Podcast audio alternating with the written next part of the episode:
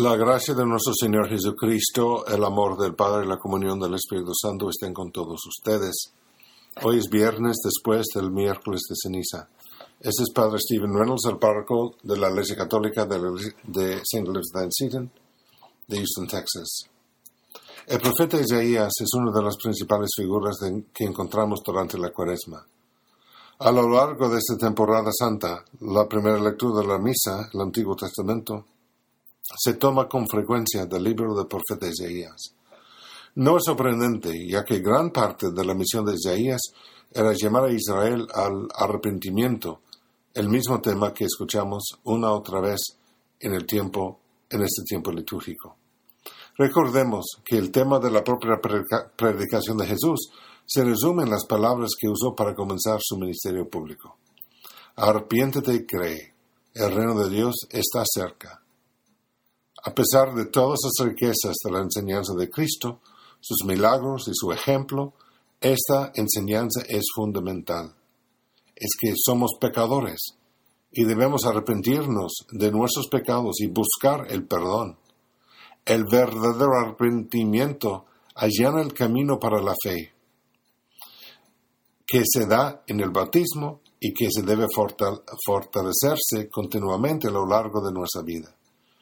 El arrepentimiento y la fe son antecedentes para recibir el reino de Dios, ya que nos preparan para el juicio, que es parte de la vida diaria del cristiano, no solamente una cosa al fin de nuestras vidas, porque ese espíritu de juicio nos esforzamos por someter toda nuestra existencia al juicio de Dios, discerniendo su voluntad en todas las cosas.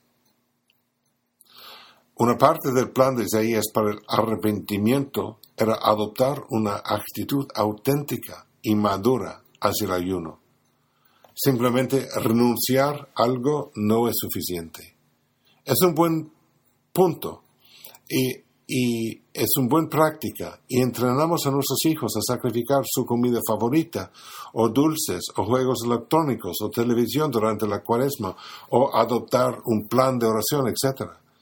Pues estos sacrificios externos deberían engendrar un cambio interior de corazón, de modo que seamos más generosos, más agradecidos, más reflexivos, más preocupados por los demás, más centrados en las cosas de Dios, rezar más y ser menos preocupados por nosotros mismos.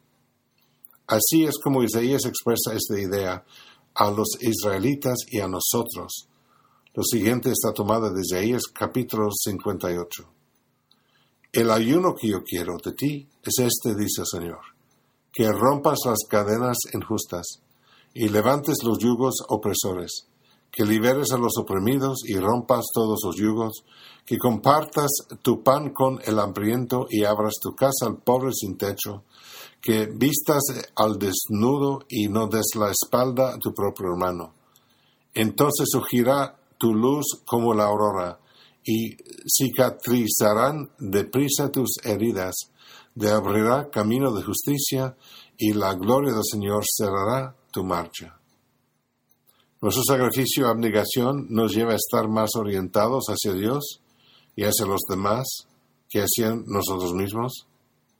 Cuando experimentamos la carga de las privaciones, tenemos la oportunidad de estar y expresar gratitud con Dios por tener algo que podemos sacrificar. La abnegación con el tiempo nos ayuda a crecer en gratitud por los dones que tenemos y la gratitud naturalmente madura en servicio. Dios os bendiga.